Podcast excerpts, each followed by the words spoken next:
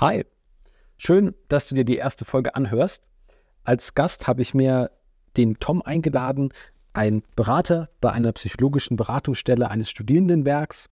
Man merkt vielleicht bei der Folge so ein bisschen, dass es die erste Folge ist, die ich aufgenommen habe und dass ich deswegen das Fragenstellen noch ein bisschen üben muss. Ich glaube, relativ am Anfang stelle ich eine Frage, die etwas zu spezifisch ist oder suggestiv. Ich glaube, das merkt man ganz gut. Aber Tom antwortet darauf noch viel besser, als ich es mir hätte denken können. Und ähm, genau im Folgenden klappt das dann mit dem Fragenstellen auch schon besser. Und so hat sich ein echt äh, schönes Gespräch ergeben, das mir großen Spaß gemacht hat, wo wir viele Themen anreißen. Und ja, freue mich, dass du dabei bist. Hör gern rein und bis bald.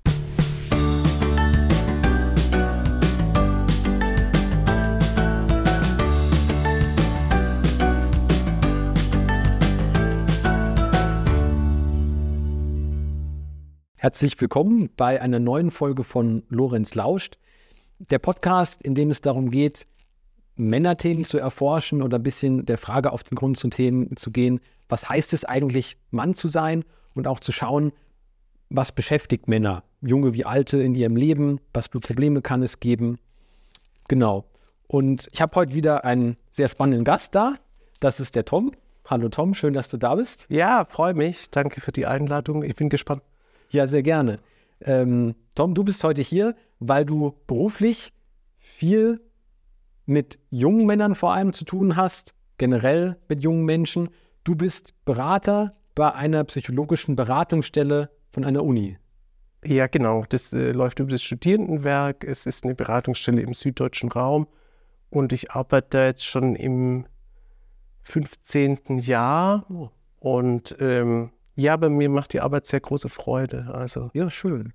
Ja, es ist sehr spannend. Da ähm, habe ich gleich noch einige Fragen an dich, ähm, was da so junge Menschen beschäftigt. Unter anderem möchte ich mit dir darum reden, wie es ist, sich von den Eltern ähm, loszunabeln, ob es da Besonderheiten gibt, ob da junge Männer vielleicht vor allem von ihrem Vater erzählen oder ähnliches oder auch nicht, werden wir später sehen.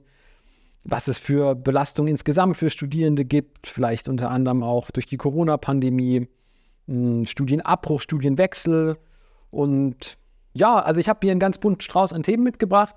Aber bevor wir in das Thema einsteigen und vielleicht auch immer wieder schauen, was hat das eigentlich mit dem Thema Mannsein zu tun oder ja, Mann werden, ähm, erstmal, damit die Zuhörenden dich auch als Person kennenlernen, wie bist du zu deiner jetzigen Tätigkeit gekommen als, als Berater von Studierenden?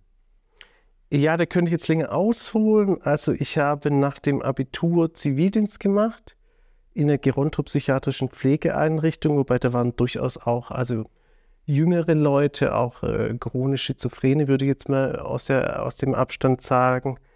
Und da habe ich äh, ja gemerkt, dass mir das irgendwie liegt. Eine Alternative wäre das Germanistikstudium gewesen. Ich habe mich dann aber doch für Psychologie entschieden und habe da auch, ja, damals noch einen Diplomstudiengang gemacht. Und dann ähm, ist es ja so, dass wenn man da beruflich weiterkommen will und auch Psychotherapeut werden will, dass man dann eigentlich äh, schon diese Ausbildung machen muss. Also eine berufsbegleitende Ausbildung heißt es bei Psychologen zum psychologischen Psychotherapeuten. Und ich habe das dann äh, begonnen und bin jetzt dann auch äh, approbierter, tiefenpsychologisch fundierter Therapeut. Ähm, genau, und im Zuge dessen äh, hatte ich zuerst, äh, also im Zuge dieser Ausbildung, hatte ich zuerst äh, sogenannte Psychiatrie absolviert. Also man arbeitet dann ein Jahr in der Psychiatrie ähm, umsonst, ja, also also umsonst, du wirst nicht bezahlt. Man wird nicht bezahlt, ja. genau. Und das ist für viele leider auch so ein Nadelöhr, weil man ja in diesem Jahr und dann kommt noch ein halbjähriges Psychosomatik-Halbjahr, in diesem Jahr ja wirklich auch äh, darauf angewiesen ist, dass einen unter anderem die Eltern unterstützen. Ähm, und das ist, das finde ich leider schade, aber da gibt es jetzt ja auch eine neue Entwicklung. Das wurde jetzt alles reformiert und mittlerweile kriegt man ja auch Geld für diese Tätigkeit. Und dann ähm, sprach mich äh, eines Tages eine Kommilitonin an, ob ich mich denn nicht bewerben wollen würde bei der Beratungsstelle. Und dann habe ich das gemacht und wurde dann auch genommen. Und ähm, genau. Ja, und seitdem bin ich dort. Seitdem bist du dort, seit 15 Jahren. Mhm. Ja. Und kannst du vielleicht nochmal den Unterschied erklären, weil du bist jetzt ja in einer Beratungsstelle von der Uni. Das ist ja nochmal was anderes als jetzt eine Praxis von einem Therapeuten, oder? Ja. Da gibt es schon Unterschiede von der Tätigkeit. Da gibt es, also ich, ich sag mal, es gibt sozusagen den, die, die offizielle Unterscheidung, dass man sagt, ähm, eine Psychotherapie ist eine Heilkunde und man äh, darf quasi in so einer Beratungsstelle keine heilkundliche Behandlung anbieten. Ja? Wir dürfen das jetzt schon, weil in unserem Team eigentlich alle fertig approbiert sind, aber es ist auch von der Kapazität eigentlich nicht zu leisten, sodass wir immer dann, wenn jemand auch sagen wir, ordentlich versichert ist, dann auch weiterverweisen. Also es wäre so auch bis ins Rechtliche, eine ins Rechtliche hineingehende Unterscheidung. Also Beratung ist eben keine heilkundliche Tätigkeit. Man kann es auch so ein bisschen, da gibt es dann auch noch die, den Überschneidungsbereich mit dem Coaching. Also äh, da geht es um Gesundheitsförderung und um Prävention mehr als um wirklich Behandlung. Mhm. Nun ist es aber so, dass über die Hälfte der Ratsuchenden tatsächlich klinisch relevant beeinträchtigt sind. Und von daher findet es dann, selbst wenn man auch eine Therapie andenkt, dann hat es dann leider einen immer größeren Vorlauf, sodass man dann auch überbrückend natürlich auch eine Art ja, Krisenintervention macht oder Ja. bei manchen dann auch eine Kurzzeittherapie, genau. Okay, also es kann dann je nach Situation, kann, können andere Sachen wichtig sein. Also je nachdem, wie man dann jemandem am besten hilft, ist unter Überbrückung gesagt oder Kurzzeittherapie oder dann eben nur diese, nur in Anführungszeichen, diese Beratung. Mhm. Okay. Und das ist wirklich so, dass wir wirklich viele Leute vermitteln. Also ich würde schätzen über 70 Prozent. Ah ja. Und ähm, so das Kernaufgabengebiet wäre schon so eine punktuelle Begleitung. Jemand hat Prüfung in sechs Wochen oder vielleicht auch drei Monaten und hat eine Prüfungsangst oder natürlich auch eine, eine Arbeitsschwierigkeit. Und da kann man dann schon äh, bis zu diesem Zeitpunkt begleiten oder jemand hat äh, Ängste vor einem Auslandssemester. Also es sind in der, also es sollen eher so eng umschriebene Unterstützungsangebote sein und jetzt keine so eine vollständige Psychotherapie, die dann im Stundenumfang aber dann eben auch deutlich größer ausgelegt sein müsste. Ja. Und wie viele Studierende betreust du so? Also wie viele kommen, kommen zu dir? Kannst du das sagen? Oder? Also ich habe jetzt, ähm, ich habe jetzt so pro Jahr sehe ich mittlerweile so über 120 neue Klienten Neu, okay. und habe dann äh, noch Bestandsklienten, die sehe ich aber zum Teil wirklich auch nur alle vier, fünf Wochen. Ja. Ähm, und die sind zum Teil dann auch zusätzlich in der Therapie. Also es hat man auch manchmal diese Mischung. Ähm, genau, aber sonst kann ich jetzt nicht, könnte ich es jetzt nicht quantifizieren, wie viel ich aktuell so laufend habe. Äh, Es kommen wöchentlich neue dazu, sage ich mal. Okay, Und okay. äh, gerade ist es auch wieder leichter möglich zu vermitteln. Also Okay. Und du hast es eben schon angesprochen, Prüfungsangst, Angst vom Auslandssemester. Ähm, ich habe am Anfang auch schon einige Themen genannt. Aber nochmal so aus deiner Erfahrung, was sind so die Themen, mit denen die Leute zu dir kommen? Also was möchten die? Also es geht, es gibt, es gibt da mehrere, sagen wir mal, auch Gruppen. Das eine wäre jetzt ja mittlerweile seit Bachelor und Master so ein durchgängiges Thema. Man braucht eine bestimmte Note, damit man auch dann eine Masterzulassung erhält. Also dieser Prüfungsdruck ist ja kontinuierlich hoch. Das war früher in den Diplomstudiengängen anders, äh, so aus meiner Erfahrung. Und das andere ist aber durchaus auch dieser Punkt äh, des Übergangs. Also jemand Mhm. zieht äh, von zu Hause aus, da gibt es dann so eine äh, Krise, lebt das erste Mal allein, muss sich in ein neues äh, soziales Umfeld einfinden. Äh, dann gibt es vielleicht Schwierigkeiten in der WG. Und äh, da ist es oft so, dass man auch gar nicht so absehen kann, ist das jetzt so eine punktuelle Sache oder, oder wird es schlimmer und müsste dann tatsächlich vielleicht auch ein größere, größeres Format im Sinne einer kurzen Therapie zumindest äh, ran. Also so diese Übergänge. Diese Übergänge sind oft äh, auch so typische Themen oder jemand kommt aus dem Auslandssemester oder Auslandsjahr zurück und da war zum Teil auch vielleicht das Sch- Studiensystem ganz anders mit mehr Betreuung und muss jetzt hier dann wieder Fuß fassen. KommilitonInnen sind vielleicht dann schon fertig, man fällt aus den sozialen Bezügen raus. Ähm, dann natürlich auch äh, dasselbe, wenn jemand vom Bachelor zum Master wechselt. Also diese Übergänge sind auch noch ein größerer äh, Punkt. Und also Übergänge und Abschlüsse, also sind schon so, wie man das so als, als äh, Grenzen markieren könnte, sind eigentlich, sind eigentlich wichtige Themen. Und dann natürlich auch äh, Trennungs- und Verlusterlebnisse. Mhm. Großelternteil verstirbt, äh, Elternteil verstirbt, äh, Elternteil äh, kriegt eine Krebsdiagnose. Ähm, also so durchaus auch familiäre Themen.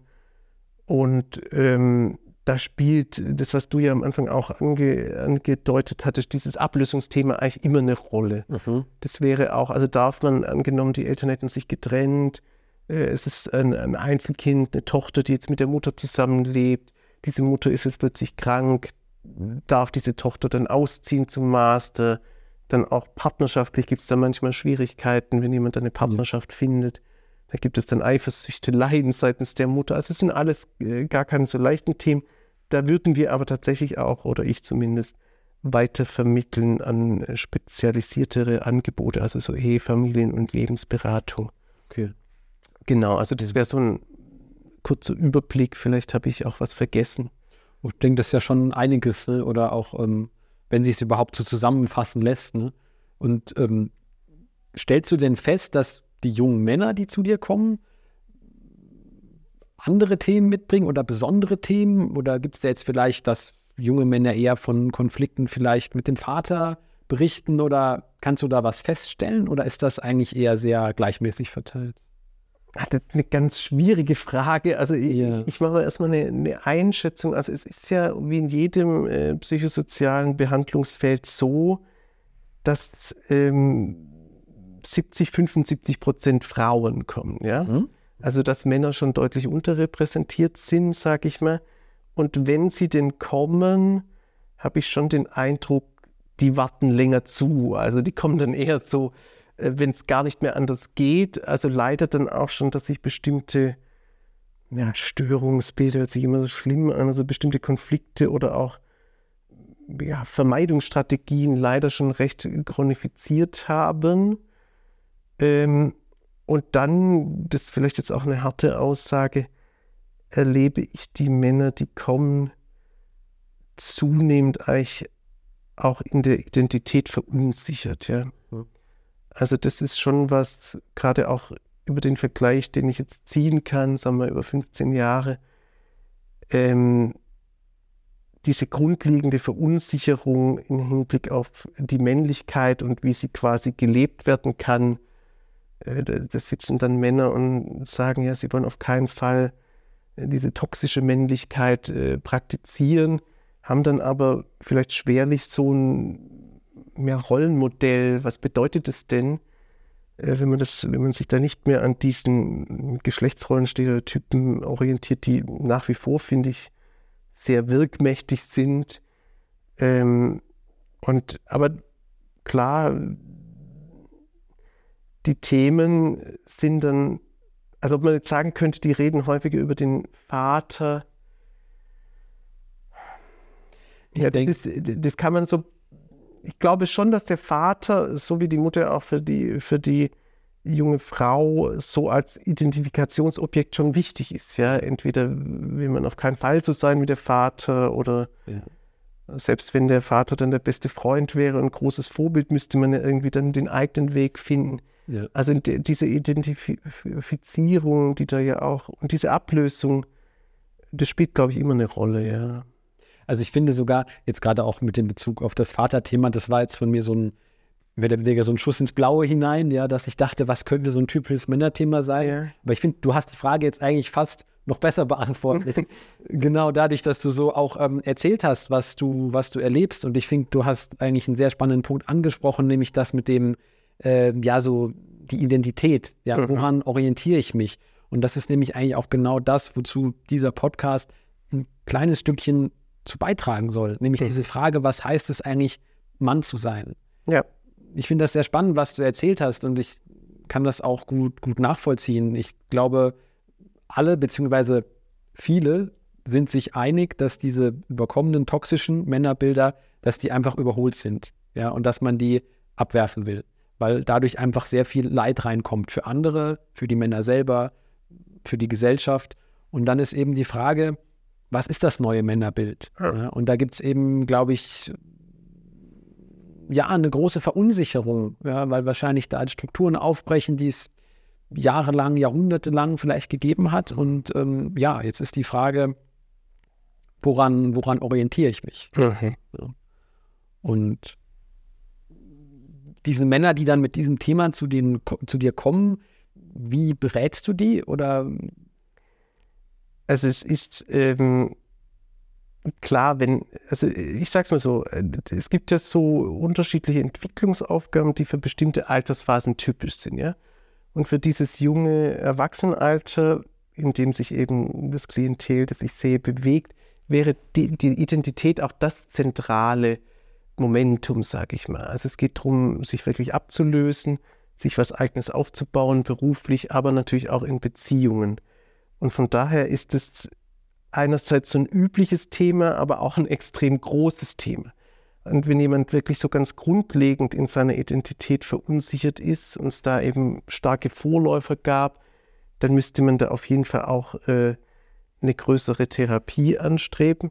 Ich glaube, es hilft schon so, ähm, so komisch es vielleicht klingen mag, es hilft schon, die jungen Männer irgendwie ernst zu nehmen in dieser, in dieser Frage.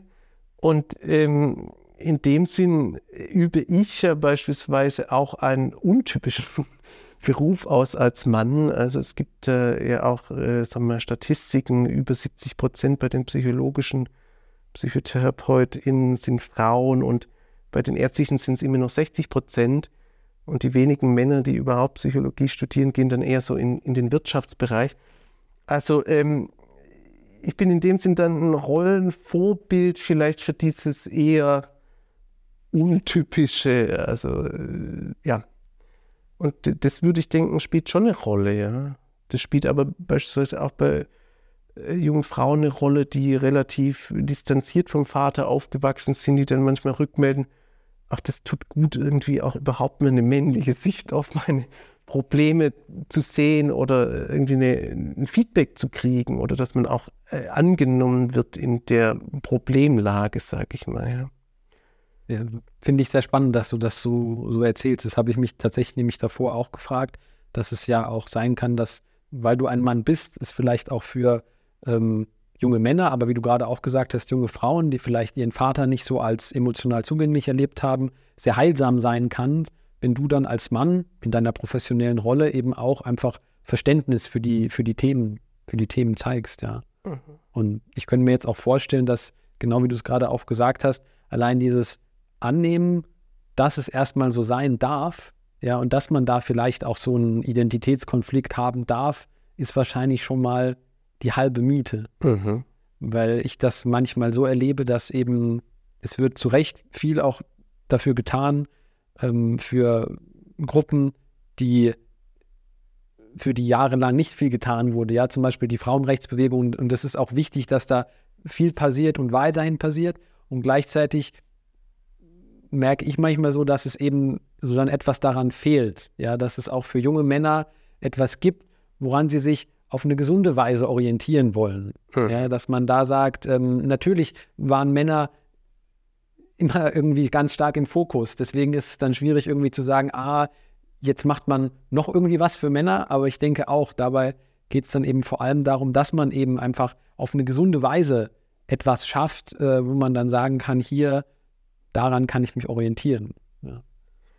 Äh, was mich jetzt auch so ein bisschen bei der Vorbereitung auf unser Gespräch so war, was doch auffällig war, war, dass es ganz wenig äh, Literatur gab. Gut, ich habe nur die deutschsprachige gesichtet äh, über dieses Thema, also psychische Gesundheit bei Männern.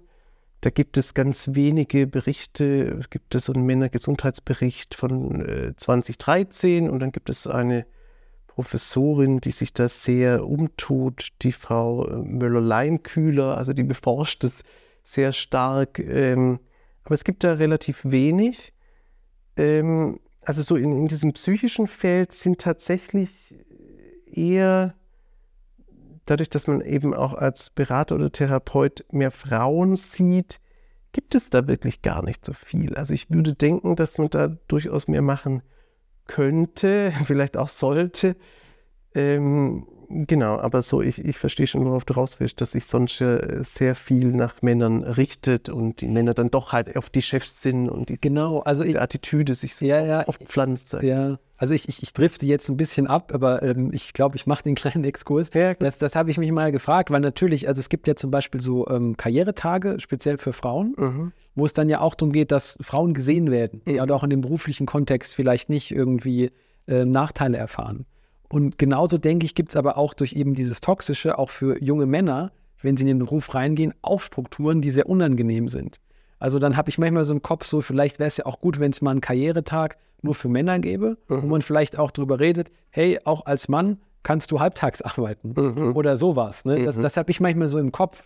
Aber ähm, klar, das ist, glaube ich, irgendwie, ja, erstmal noch dann mutet es dann so ein bisschen seltsam an, wenn man sagt, ja, Männer waren doch jetzt im Beruf jahrhundertelang bevorteilt und jetzt müssen wir noch einen Männerkarrieretag machen. Aber genau, ich denke eben, da geht es halt darum, auch dann da zu sagen, den Männern beizubringen, hey, ihr könnt auch weniger arbeiten mhm. und sowas. Ne? Das ist. Ja, das ist ein ganz interessantes Thema auch. Mhm. Also tatsächlich äh, gibt es wohl von den äh, psychotherapeutischen Verbänden auch so äh, ja, das Bedürfnis, wirklich auch gezielte Männer für diesen Beruf zu begeistern. Und ähnliches müsste man ja eigentlich auch für alle Berufe machen, die im pädagogischen Spektrum angesiedelt sind. Also auch da arbeiten, glaube ich, über 80 Prozent äh, sind Frauen, die diese Berufe ausüben. Es ist ja manchmal so, dass äh, ein äh, Junge, sagen wir, bis zum Gymnasium keinen männlichen Bezug hat, ja, vielleicht dann noch äh, Eltern getrennt, Vater vielleicht auch äh, entfernt, äh, alle Erzieherinnen Frauen und in der Grundschule dasselbe und also ich glaube, dass das wirklich, ähm, dass da viele auch eine Sehnsucht hätten und ja, dass man da auch durchaus mehr tun könnte, Männer für diese Berufe zu begeistern. Was könnte man da jetzt gerade für, für deinen Beruf machen? Also denkst du da? Ich glaube halt, dass man, na, ich weiß nicht, ähm, es gibt halt, wahrscheinlich ist es so, dass diese neu, dieser neue äh, Studiengang, wo man sozusagen grundständig Psychotherapie studiert, dass das für viele eben doch attraktiver sein könnte, weil orientiert an diesem alten äh, Rollenvorbild dauert vielleicht manchen Männern diese zusätzliche Ausbildung zu lange, ja. Also dass man wirklich, äh, lebt man dann noch viele Jahre quasi weiter als Student und ähm, ich glaube, von diesem Anspruch, dass man mit dem Beruf auch möglichst rasch vielleicht Geld verdienen können sollte, um dann vielleicht auch eine Familie zu gründen oder irgendwie sich auch mitzuhalten, ja, wenn die äh, Leute aus dem Abitur halt schon das Reihenhaus bauen, sage ich mal so, ähm, also müsste es fast, äh, hört sich schlimm an, das sozusagen, aber wahrscheinlich müsste man es auch finanziell attraktiver gestalten. Und eine Bemühung, die es gab, ähm, war wohl auch dass man, es gibt ja zum Beispiel in der Verhaltenstherapie auch so mehr apparative Sachen, dass man Biofeedback-Geräte, also dass man das technischer gestaltet. Davon halte ich ehrlich gesagt nicht so viel, weil man dann ja vielleicht auch, also Psychotherapie und auch Beratung ist aus meiner Sicht äh, sehr doch was Beziehungsorientiertes, wo die Technik eher dazukommt. Und so betont man die Technik so als Instrument. Ja, aber vielleicht muss man beides machen und dann können sich die, die jungen Männer aussuchen, welches Verfahren sie dann wählen. Genau. Ja, also ich finde das sehr spannend, was du gerade gesagt hast. Und ich musste gerade an diese Kampagne denken vom deutschen Handwerk. Mhm. Die, die werben ja gerade auch dafür, dass auch ähm, sich teilweise, glaube ich, auch bewusst Frauen für solche Berufe bewerben oder, glaube ich, auch für technisch ähm, informatische Berufe ja, genau. sowas. Und das ist ja auch genauso, ist es jetzt hier mit den Männern, also genauso wie auch ähm, Frauen die gleichen Fähigkeiten haben, handwerklich oder mathematisch, technisch, haben auch Männer vielleicht, also Empathiefähigkeiten. Mhm. Ich glaube, da ist auch noch ganz viel, was einfach so ein Glaubenssatz ist, wo man sagt, ja, Männer sind vielleicht nicht so einfühlsam oder Männer kümmern sich nicht so. Und dann ist halt dieser Beruf als Berater, als Therapeut, wo man ja professionell sich einfühlen muss, eigentlich ein Stück weit und vielleicht auch ähm, ja, auf den, auf den Menschen eingehen muss, können Männer, denke ich, genauso gut und es ist genauso wichtig, aber es ist wahrscheinlich noch so drin, dass es äh, so ein bisschen äh, verhindert. Es ist ja wirklich so, also als ich studiert habe und ähm, Leute, es, es, kommt ja nicht immer gut an, wenn man sagt, dass man Psychologie studiert. äh, da gibt es ja auch, äh, wir mal, Vorbehalte. Und dann haben tatsächlich auch manche Kommilitonen gesagt, also gut, das ist jetzt natürlich auch schon Jahrzehnte her, sage ich mal, ähm, wenn sie gesagt haben, sie studieren Psychologie, haben dann eben gleich noch diesen Schwenk gemacht, aber ich interessiere mich ja für Wirtschaftspsychologie, aber ich mache dann Personalentwicklung, aber ich mache dann Coaching, so als ob man sich quasi entschuldigen müsste, wenn man, äh, ja. Und es gab es damals auch so eine äh, Spezialisierung innerhalb der pädagogischen Psychologie. Es gab einerseits diese Entwicklungslinie Lehren und Lernen, wo man tatsächlich auch so technischer ranging, und dann gab es Erziehungsberatung und Sozialisation. Und äh, da sitzt man dann tatsächlich als einziger Mann, ja, und wird dann aber auch deswegen dann aufgerufen, oder wurde dann aufgerufen, vielleicht ist es heute anders, von der Dozentin, dass man dann auch mal die Sicht des äh, Mannes wiedergibt und so weiter. Also das ist, ja, hat natürlich auch so ein bisschen einen Exotenstatus, äh, ja.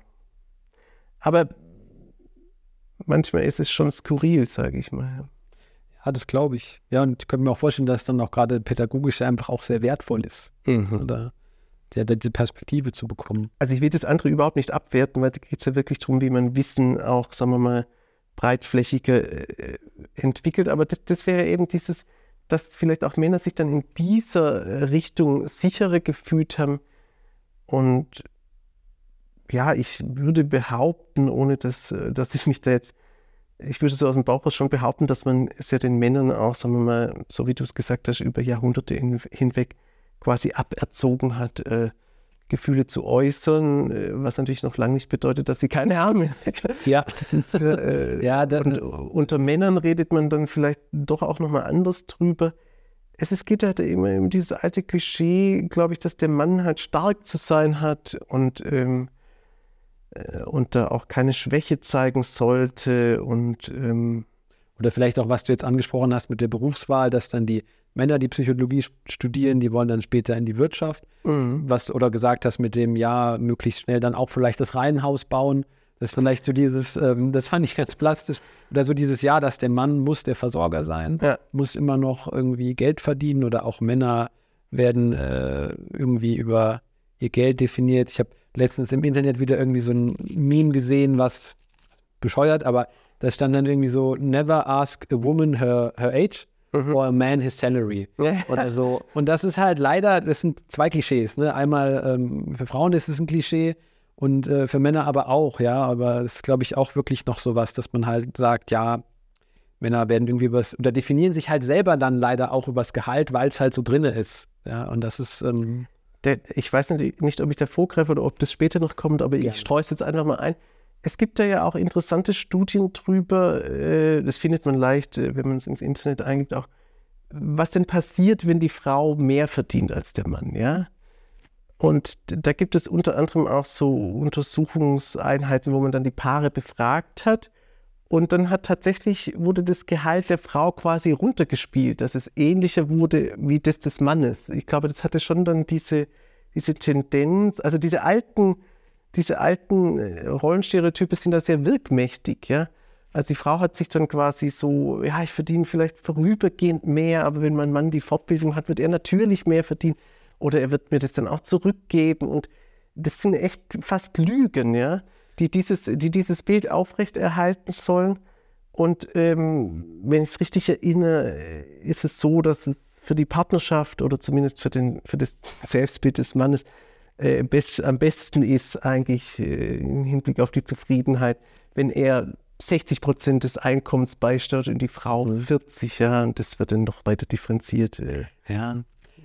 Bei mir ist es immer so, wenn ich das höre, das schwingt bei mir immer so mit, dass es ja eigentlich dann schade ist, weil es dann einfach viele Menschen gibt, die ja eigentlich, ich sag mal, entgegen ihrem Naturell dann so handeln, um dann vielleicht zu sagen, ah, ich muss irgendwie mehr verdienen als meine Partnerin oder so, um mich gut zu fühlen. Ja. Und die Zeit, die sie da reinstecken, haben sie da, haben sie dann ja nicht, um eigentlich Sachen zu machen für Herzensprojekte oder um anders in der Welt zu wirken. Mhm. Also für mich ist so, ich habe auch schon oft Menschen jetzt kennengelernt, äh, die in der Welt wirken, und ganz wunderbare Dinge tun und die gar nicht mehr unbedingt damit zu tun haben, wie viel sie dann am Ende des Monats auf dem Konto haben.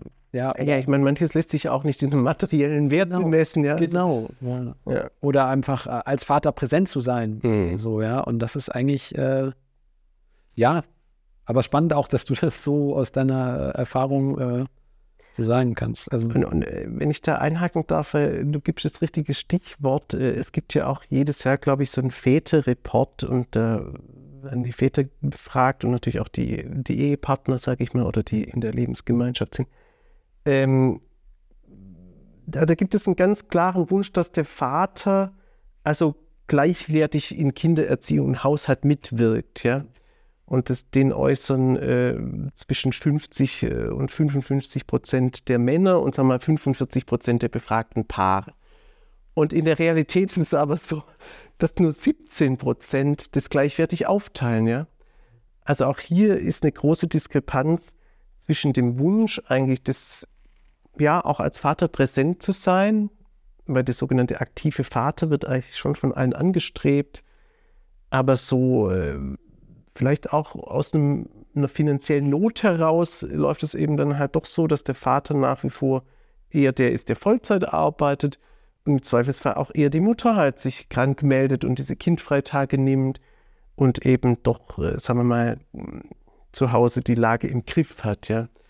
Und das finde ich schon, also diese Diskrepanz zwischen Wunsch und Wirklichkeit, äh, ein Satz hat mir auch gefallen vielleicht, äh, auch wenn man die, wenn man die äh, Väter dann interviewt, wie viel sie beitragen, dann überschätzen sie schon systematisch ihren Anteil. Wahrscheinlich, weil sie nicht wissen, was, wie viel Arbeit es insgesamt ist. Ja, ich, ich denke auch, also das ist äh, wahrscheinlich auch, was genau, was dann eben unterschätzt wird, mhm. dass eben beides Arbeit ist, ja, auch irgendwie emotional da sein fürs Kind oder ja. auch sogar dann im Haushalt was zu machen, ja. Und das ist äh, ja, also spannend. Ich habe mir jetzt gerade noch eine Sache eingefallen. Ja, ich, ich greife sonst vielleicht zuvor. Ja, ja, ne, ne, ganz, also ich finde es gerade ganz wunderbar. Ähm, also wie wir von einem Thema zum anderen kommen. Genau. Ähm, du hattest eben noch gesagt, als wir über deine Arbeit gesprochen haben und darüber, wer so zu dir kommt und mit was vielleicht die jungen Männer zu dir kommen, jetzt bei deiner Arbeit wieder beim Studierendenwerk, mhm, mhm, mhm. ähm, hattest du gesagt, dass da auch viele Männer da schon die Verdrängungsmechanismen mhm. mehr funktioniert haben. Gibt es da so typische Verdrängungsmechanismen, die du kennenlernst? Oder? Mhm. Also, äh, was mir schon stark auffällt, ist, dass junge Männer sich häufig so in so Spielewelten zurückziehen, ja. Und ähm, klar, das sind jetzt natürlich nur meine subjektiven Eindrücke über die letzten ja, 15 Jahre, dass das bei Männern wirklich auch einen großen Anteil ausmacht. So wie bis dahin, ich muss später noch viele Stunden spielen. Also ob das so diese, diese virtuellen Welten und vielleicht auch die Art der Spiele, die darin gespielt werden, wo man vielleicht tatsächlich noch diesen, dieser Held sein kann, sage ich mal. Und äh, die, die scheinen dort doch sehr attraktiv zu sein. Also wirklich PC-Spiele. Ja, sind, aber schon suchtartig. Schon suchtartig, ja. Und ähm, also das finde ich auffällig, sage ich mal. Und ansonsten gibt es natürlich, sagen wir mal, dieses Prokrastinationsverhalten, also die Arbeit aufschieben. Das ist, würde ich sagen, bei Männern tatsächlich oft schlimmer, sage ich mal, weil die auch länger zögern, bis sie überhaupt Hilfe in Anspruch nehmen. Und wenn dann halt mal acht Hausarbeiten geschrieben werden müssen, dann ist ja, es halt noch viel, ja. Und ähm, ja, ich glaube, dass, dass es vielen doch schwer, oder, na gut, das kann man so auch. Ich würde behaupten, dass es Männern in der Tendenz vielleicht auch schwerer fällt, zumindest die, die ich sehe, sich selber strukturiert zu bringen. Ja. Mhm. Also die sehr in diesem schulischen Kontext da, wo ja alles auch so klar geregelt ist, da wunderbar noch mitgehen. Aber später, wenn sie halt auch ähm, sich selbstständig organisieren müssen, da oft dann vielleicht auch überfordert sind und dann ja, zur Ablenkung dann in diese virtuellen Welten verschwinden. Und da hat natürlich, ähm, weil du es vorhin gesagt hast, dieser Strukturverlust durch Corona, also wirklich ja. auch nochmal ganz massiv geschadet, ja, weil da für viele ja diese Struktur und auch das soziale Miteinander, das sich vielleicht auch unkompliziert ergeben hat, mal vor der Veranstaltung, dadurch, dass es dann wirklich über drei Semester virtuell war, sind viele wirklich versumpft, ja. Aber das betrifft dann doch auch, äh, auch Frauen, alle, ja. Ja. Sag mal, diese, wenn ich es jetzt benennen müsste, würde ich schon sagen, so dieses Spiel, Spielsuchtmäßige ist bei Männern schon ausgeprägt. Bei, bei jungen Frauen hat man da aber Serien, da werden eine Serie nach der anderen geschaut. Also jeder hat so seine Fluchtmöglichkeit. Und generell kann man sagen, dass jetzt, ähm, ich möchte auch nochmal äh, was einstreuen kann, dass eigentlich im Hinblick auf die Süchte Männer bei allen Süchten vorne liegen, außer bei, äh, bei den, ja, Sedativa, Anxiolytika und Hypnotika, also bei den Beruhigungsmitteln, sage ich mal im weitesten Sinne, und bei den angstlösenden Medikamenten. Die werden eher von Frauen eingenommen. Aber Alkohol und auch äh, Drogen, Kokain ist, glaube ich, gleichwertig.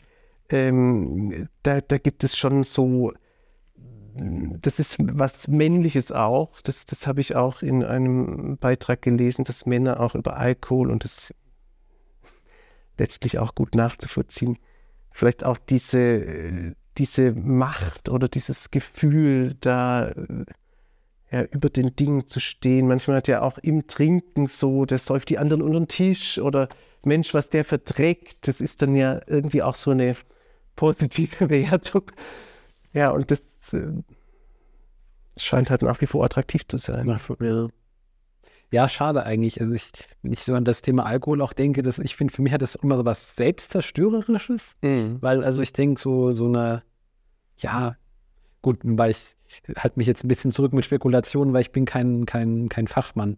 So, aber für mich hat das auch immer so was so, ja, richtet sich vielleicht dann auch so ein bisschen gegen einen selber oder ja, aber ja, es ist, scheint, also es scheint schon zu sein, auch dort ist es eben in einem anderen Kontext eingesprochen mit dem äh, Kontrast zwischen Wunsch und äh, Wunsch und Wirklichkeit, Mhm. dass doch auch ähm, vieles einfach noch vorhanden ist an Klischees, Mhm. Süchten, an Verdrängungsmechanismen, Mhm. auch wenn sich vielleicht in der öffentlichen Diskussion viele häufig einig sind, dass diese toxischen Männerbilder abzulegen sind. Ja. Ja, aber es scheint ja dann doch auch leider so zu sein, dass noch einiges, einiges da ist, was eben auch, auch, auch schadet. Und für mich ist so, das ist jetzt meine These, ich, ich denke mir immer, wenn man den Männern was an die Hand gibt oder sie auch äh, gesund unterstützt, ja, dann, dann profitieren eigentlich auch andere davon. Ja. Ja, weil zum Beispiel auch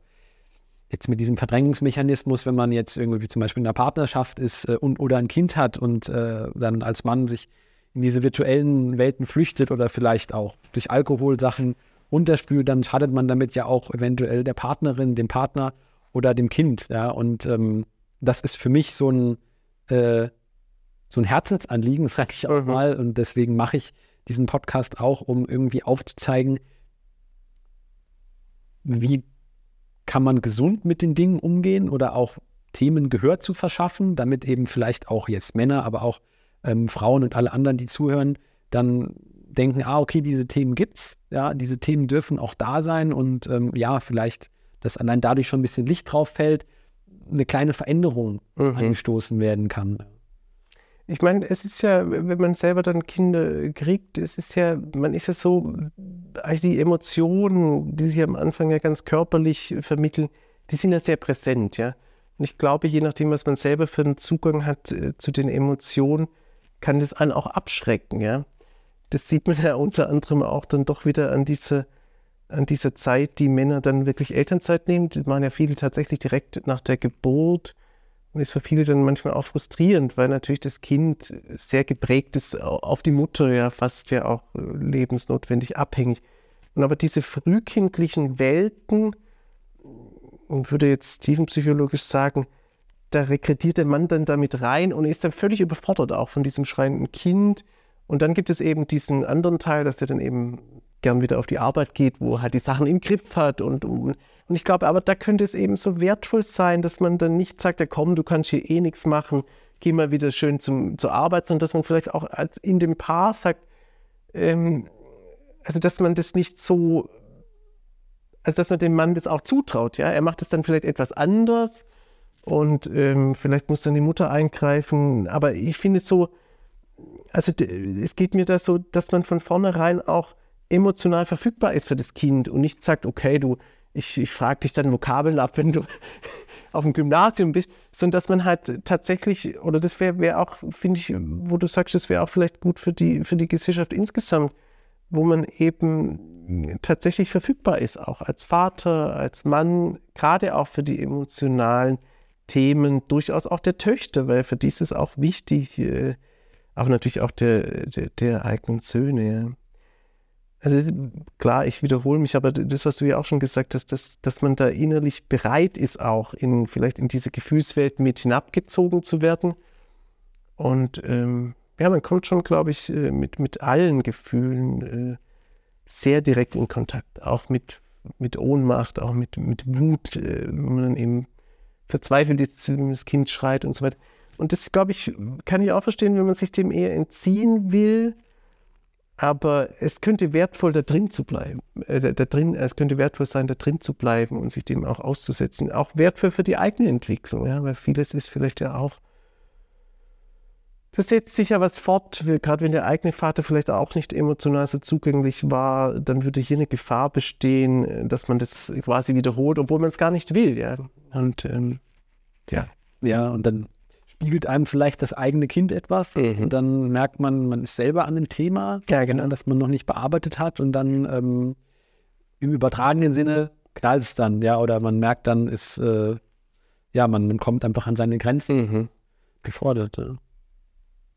Also mir kam jetzt spontan noch so die Idee, als du das erzählt hast, ähm, vielleicht, also so ein, ich sag mal, Geburtsvorbereitungsseminar für Männer, mhm. wo es eben dann darum geht zu sagen, wie bin ich emotional verfügbar? Ja, super. Ja, das, das kam mir jetzt gerade. Das wäre eigentlich.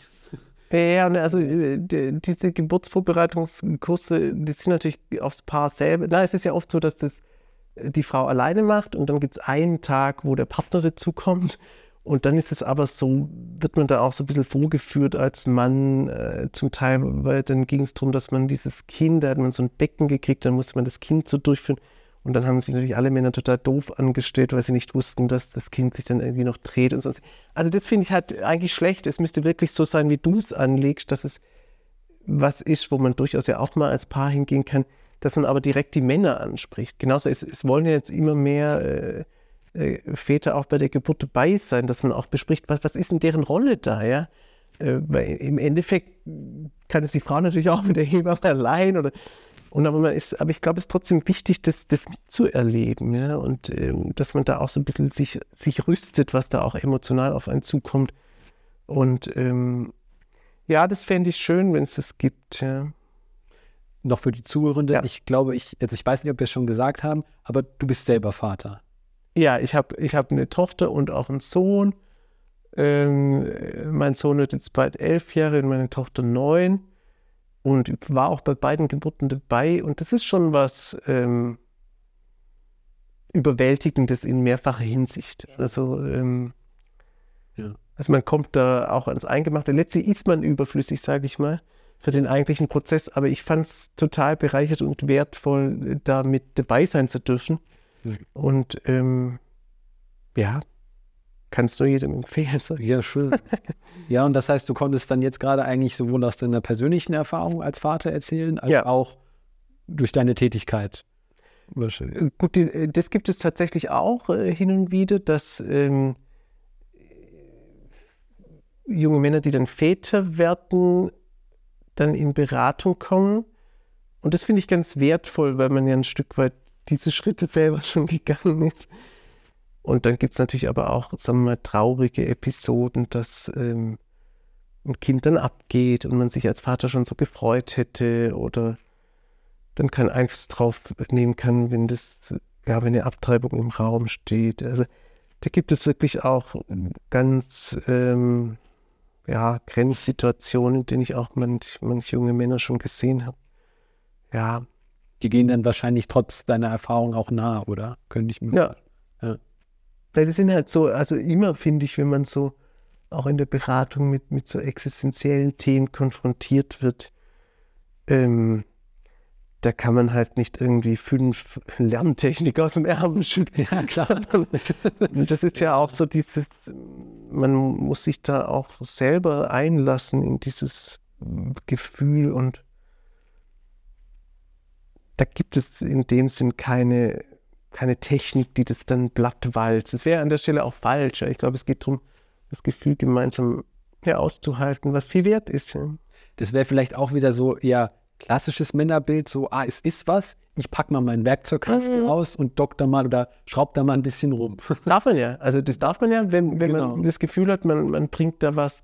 Aber da ist wirklich, da ist wirklich auch so eine Grenze erreicht, wo, das, wo man einfach damit wenig ausrichten kann. Und da hilft es manchmal mehr, so zu wissen, das sind auch typische Phasen in so einem Trainingsprozess, dass man sich eher emotional darauf einstellt und dann eher auch weiß, okay, ich bin jetzt vielleicht hier in der zweiten Phase und da habe ich möglichst viel Wut. Äh, also das eher so vorbereiten oder wie wird es sein, wenn die Frau dann sich wirklich dazu entschließt, abzutreiben und ich eigentlich das Kind hätte gewollt, ja, also das aber natürlich, da, da ist es halt oft so, eigentlich könnte man sie dann auch zu Pro Familia und so schicken. Aber wenn da schon dann ein Kontakt stattgefunden hat, dann mache ich sowas eigentlich auch ganz gerne, hört sich vielleicht auch komisch an, aber da stehe ich mich dann auch gern zur Verfügung, sage ich mal. Ja, ja okay. Jetzt ähm, haben wir schon eine Weile geredet. Ich habe mir gerade gedacht, äh, ich hätte am Anfang einige Themen genannt. Manche haben wir jetzt gestreift, manchen sind wir irgendwie automatisch draufgekommen. Mhm. Aber ich fand, wir haben jetzt eigentlich auch so mehr oder weniger zufällig noch viel spannendere Themen äh, äh, ja, uns angeschaut und sind reingegangen. Deswegen ähm, habe ich mir gedacht, wir sind jetzt schon kurz vor dem Schluss und ich würde dir gerne noch zwei Fragen stellen, die sich eher so in die Zukunft richten. Mhm. Die eine ist, was wünschst du dir für dich, für die Zukunft, ja, für dich und ähm, damit ein bisschen auch zusammenhängend für deine Arbeit. Ja, also wie soll es weitergehen? Wie könnte es noch weitergehen? Wie ist dein Blick? Hm. ja, da bist du mich etwas umbauen.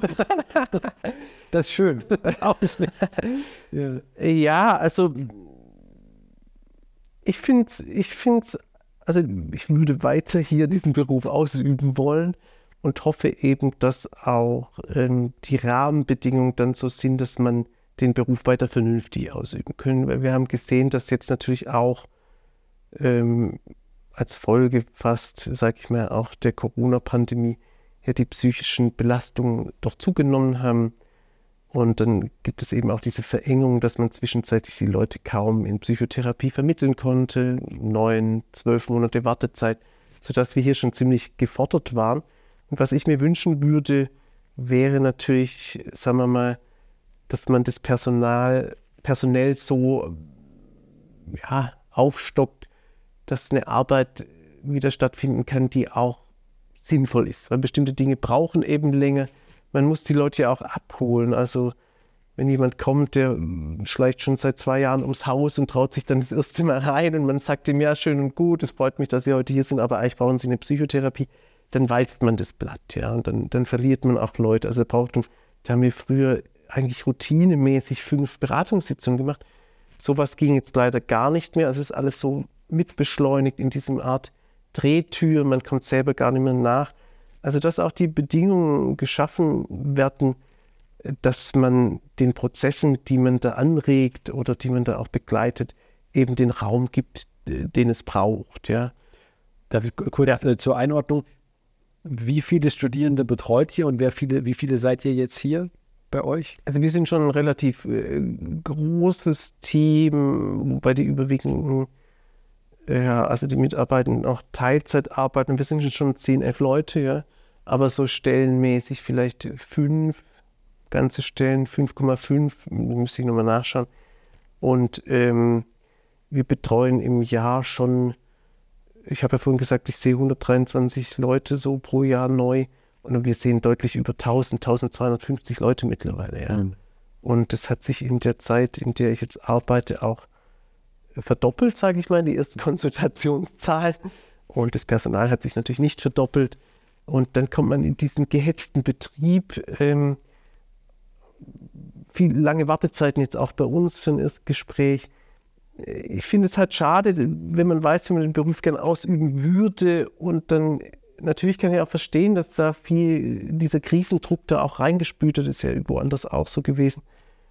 Aber ich finde es halt schön, wenn man die Rahmenbedingungen hätte, die Arbeit so zu machen, wie sie auch inhaltlich sinnvoll ist. Und keiner von uns sieht jetzt vielleicht Leute auch zu lange, weil es ja dann häufig auch so eine Art Vorwurf sein könnte, ja, könnte man auch alles schneller machen.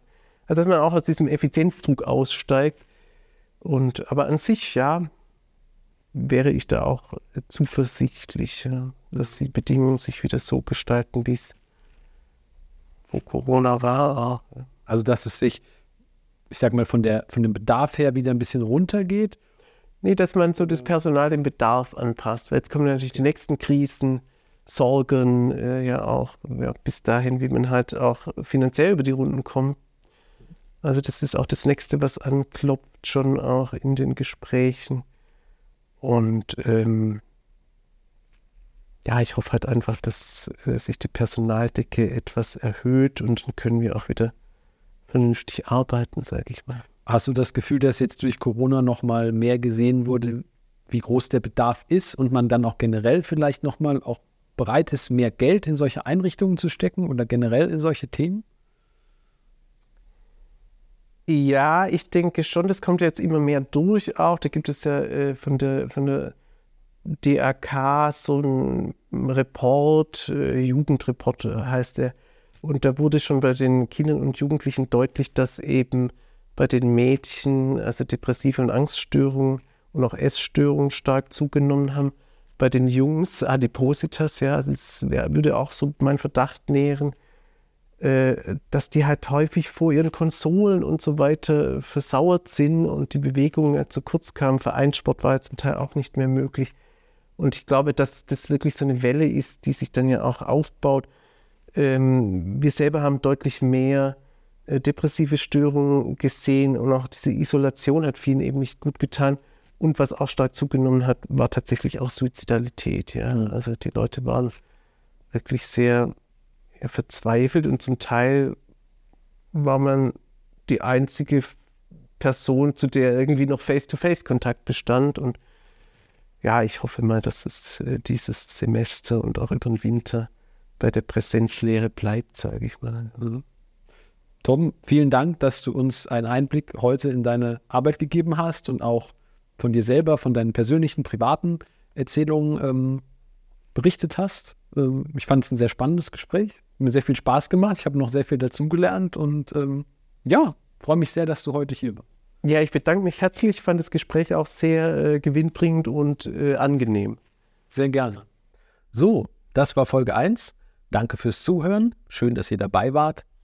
Wenn ihr jetzt sagt, ja, das hat mich interessiert, worüber hier im Podcast geredet wurde und ihr selber auch noch was für euch tun wollt oder das Gefühl habt, hey, ich würde gerne an meine Themen noch etwas tiefer dran gehen, dann schaut doch gerne mal auf unserer Website vorbei, www.circleof.man.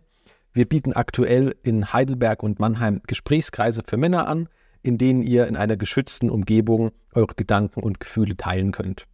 Langfristig sollen auch noch Seminare und Gesprächskreise für Frauen dazukommen. Also schaut doch gerne immer mal wieder auf unsere Website, was es da Neues gibt. Jetzt noch ein kurzer Hinweis zum Abschluss.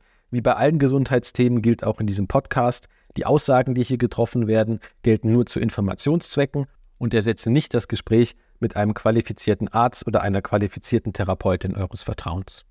In diesem Sinne, macht's gut und bis zum nächsten Mal.